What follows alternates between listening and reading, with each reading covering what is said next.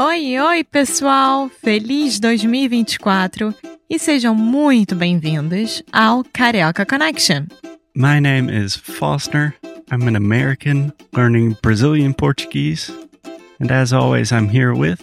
Alexia, eu sou brasileira, carioca do Rio de Janeiro. Each week, we bring you a new conversation full of real life Brazilian Portuguese that you will never find in the textbooks. And if you want to learn more about what we do, visit our website at karaokeconnection.com. Okay, let's get on with the show.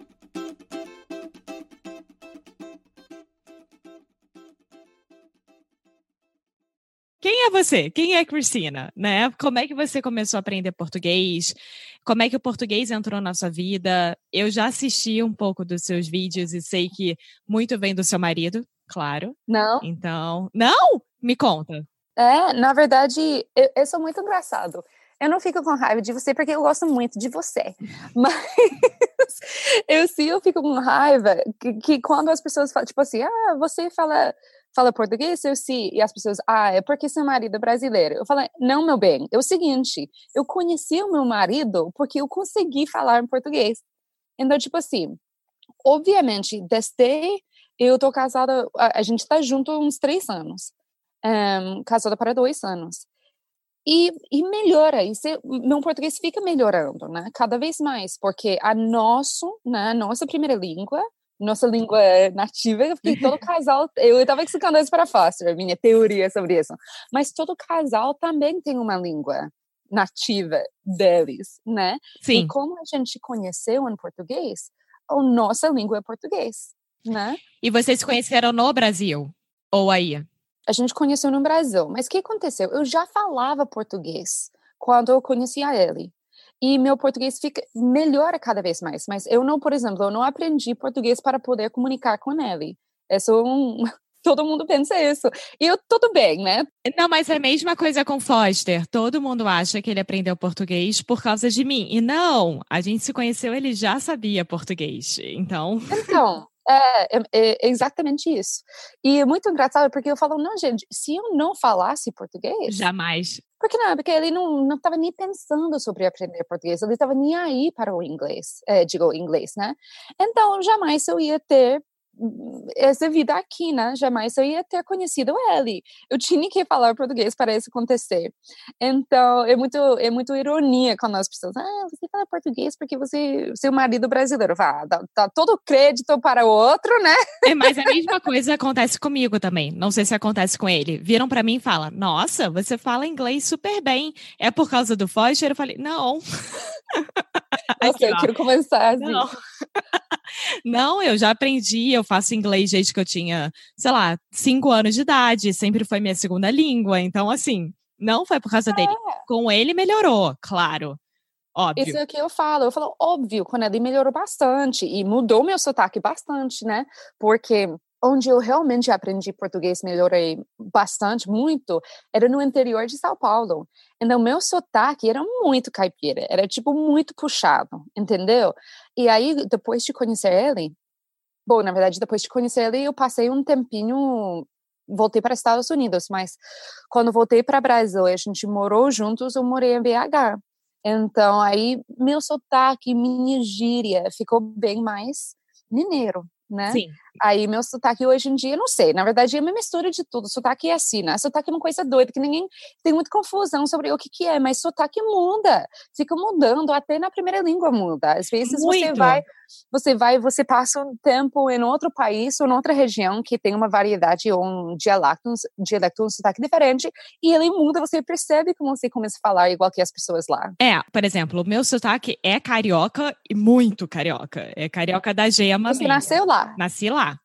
Mas quando eu vou para Minas, para o interior de Minas, que é em Poços de Caldas, onde minha família inteira mora, se eu passar um mês lá, eu já falo mais cantado, igual mineiro. Exatamente. Ou, oh, juro para você, quando eu fui para o Rio, eu, a primeira vez eu fiquei um mês e tava só nesse, nesse ano, era 2012, que eu fui para o Brasil num Fulbright, né? E eu fui lá, eu fiz uma meia maratona, eu fui para um congresso, eu fiquei um tempinho lá.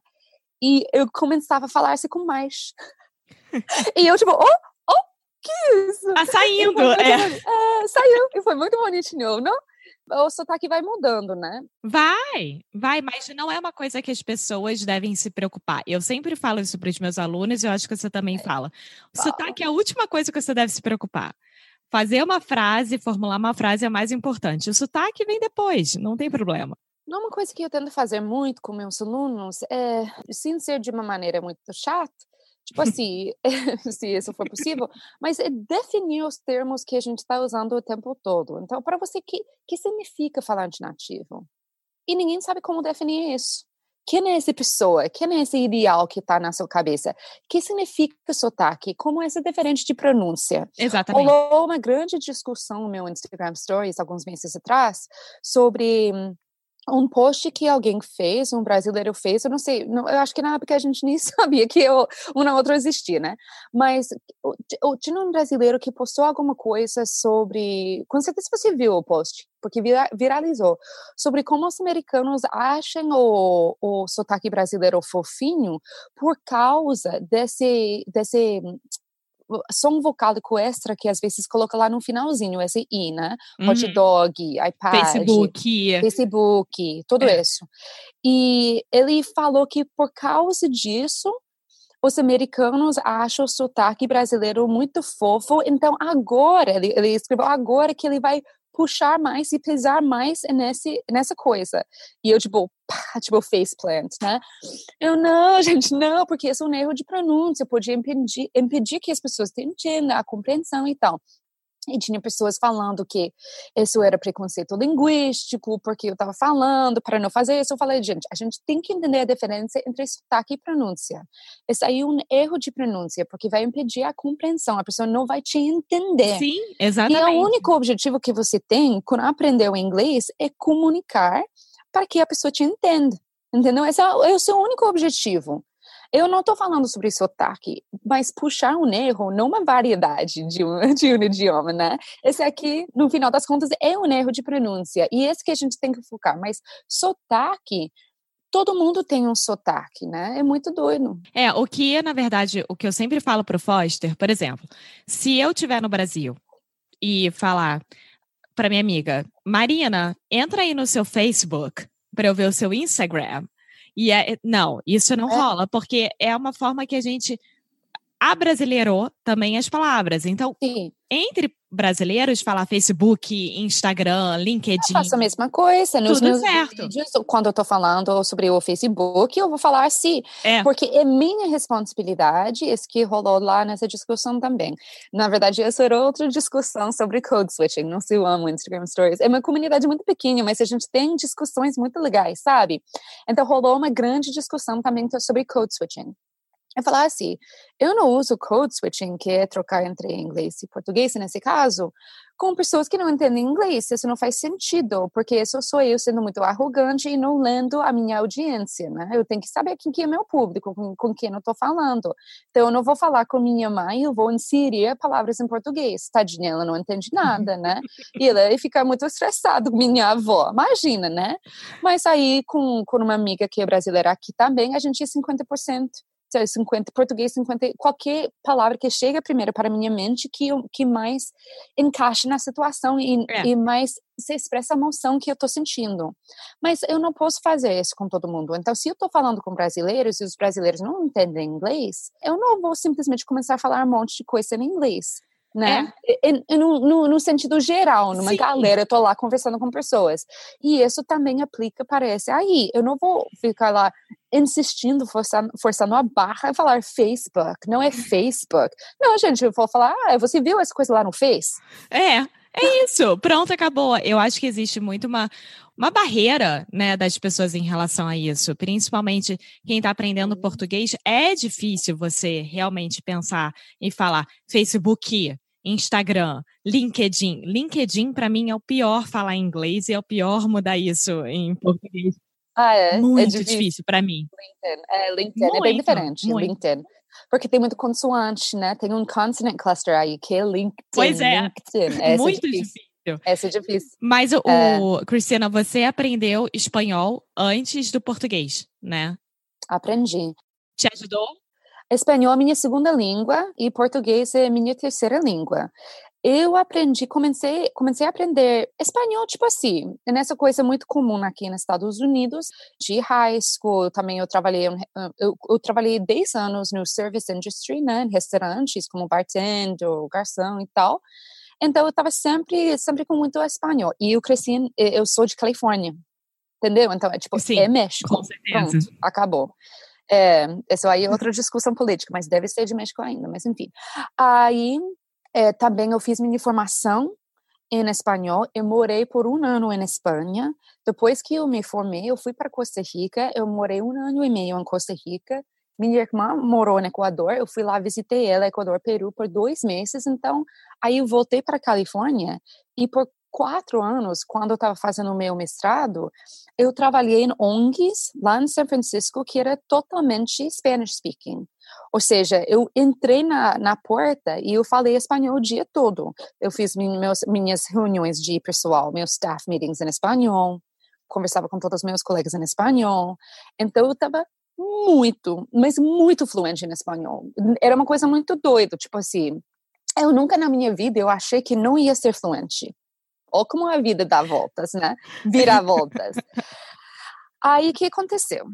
Eu fui pela primeira vez para o Brasil em 2010 e isso era turismo. Eu fui para Salvador da Bahia e realmente era porque eu estava precisando sair do país. É uma história que eu conto no outro episódio, né? Que eu contei para o Foster.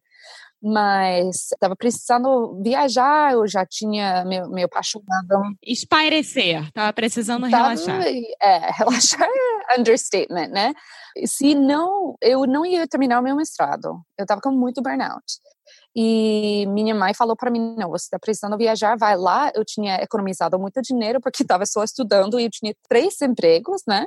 E eu estava ralando mas eu não estava gastando nada de dinheiro. Então, eu fui lá para Salvador da Bahia, eu fui lá para dois meses e essa foi a minha primeira experiência com a cultura brasileira e o povo brasileiro. Aí comecei a soltar um pouquinho de português, mas eu estava nessa época que eu estava trabalhando nas ONGs, estava muito espanhol. Então, e eu fiz, também eu expliquei lá nesse episódio com o Foster, eu, nessa viagem eu fiz um sandwich, né? Eu fui para Costa Rica, depois Brasil, depois Costa Rica, aí eu voltei. Então, eu estava falando espanhol, com minha comunidade, minha família costarricense aí, né? E aí eu fui para Brasil. E eu acho que, tipo assim, tava saindo só espanhol. Mas muitas vezes foi muito difícil para eu até eu falava alguma coisa e eu tinha que perguntar às pessoas. Tipo, isso era espanhol ou português? Que é muito parecido, eu não sabia. Aí, quando eu voltei para Costa Rica, eu tava já falando espanhol com um sotaque puxando português. E as pessoas, que aconteceu com você? Portunhol acharam, é, é, elas acharam, tipo, que eu tinha um stroke, sabe? Que, tipo, o que, que você tá falando? Que isso? Tá soando muito doido o seu português, é, seu espanhol. E eu, ah, mas enfim.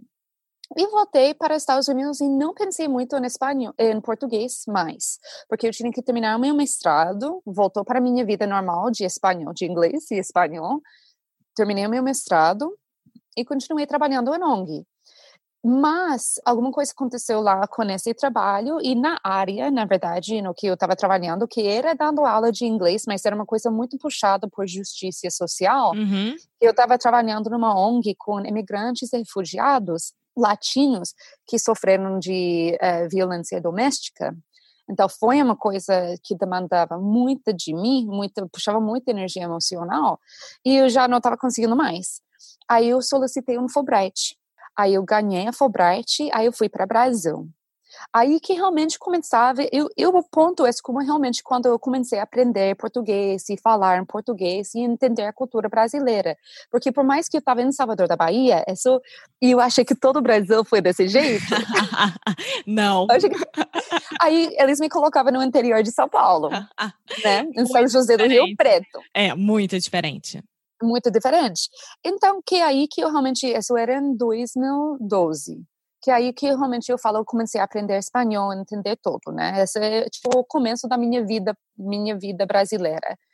E o espanhol, sim, me ajudou. É o que eu sempre falo para todo mundo, é o seguinte, no começo o espanhol ajuda bastante e depois ele atrapalha tudo porque me ajudou no seguinte maneira, me ajudou simplesmente porque eu já tinha aprendido uma língua, então eu já me conhecia como aprendiz, né, de línguas, já entendia o que que eu precisava fazer para aprender mais.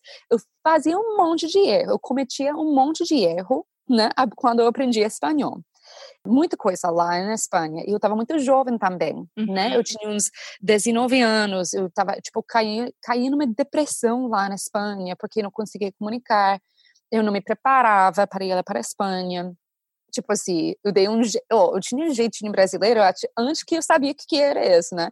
Eu dei um jeito para não ter que tomar um requisito, um requisito de uma aula que você tem que tomar antes de fazer esse, esse study abroad. Ou seja, você burlou o sistema para conseguir. então, aí eu fui lá, mas foi um erro total, né? Porque eu cheguei lá sem nada de espanhol, sem poder comunicar com ninguém. E eu sou uma pessoa comunicativa né? Vamos, vamos combinar isso.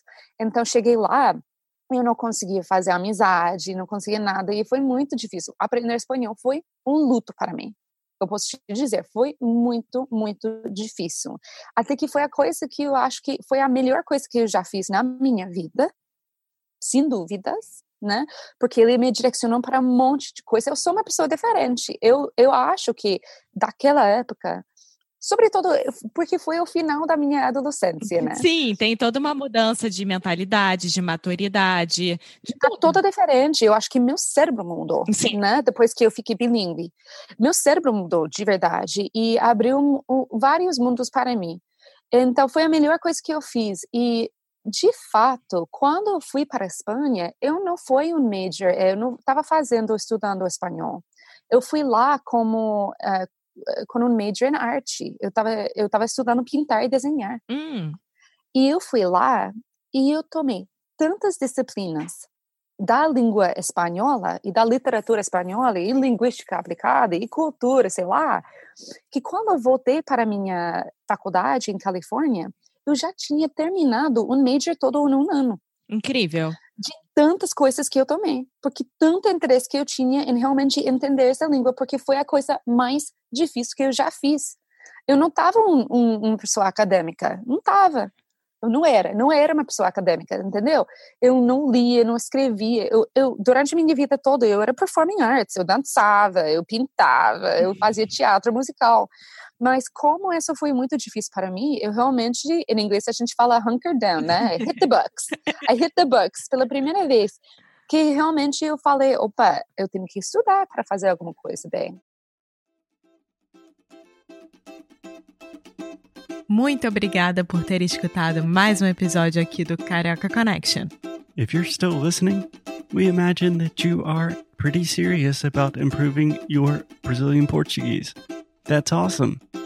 You should check out our website at karaokeconnection.com to learn more about our online membership, the CC Club. Some special students get personalized coaching with me and Alexia. So if you want to hang out with us and really improve your Portuguese in 2024, agora é a hora. Então é isso, pessoal. Até o próximo episódio.